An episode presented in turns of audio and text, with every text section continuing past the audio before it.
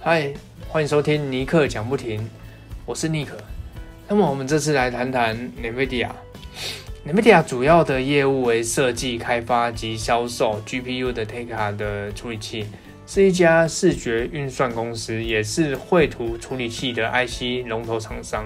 全球最大的绘图晶片厂。NVIDIA 在九月二号凌晨发表新一代的绘图晶片，将与台湾板卡厂同步推出搭改搭载。该款新晶片的新款显示卡，由于新绘图晶片效能的提升，价格不到前一代的一半，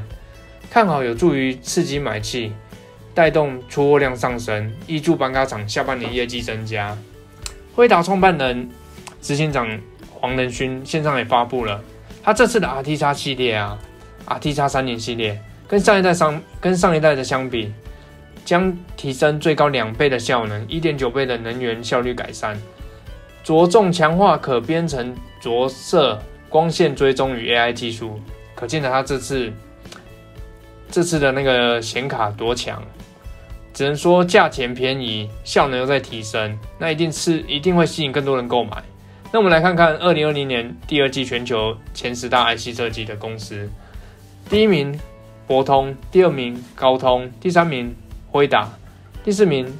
联发科，第五名超维，第六。赛灵思第七，迈威尔第八，联咏第九，瑞昱第十，戴勒格。那么前十大，辉达就排第三，嗯，算不错。不过，NVIDIA 这次也表示，它采用了最新的 Apia 的架构，GeForce RTX 三零系列，共三款绘图晶片，是其有史以来最大的 GPU 四代要进。该系列晶片采用三星的八纳米制程生产，并非在台积电投片。辉达执行长黄仁勋也表表示，虽然这次新品并非是由台积电制造，但在外包生产业务上，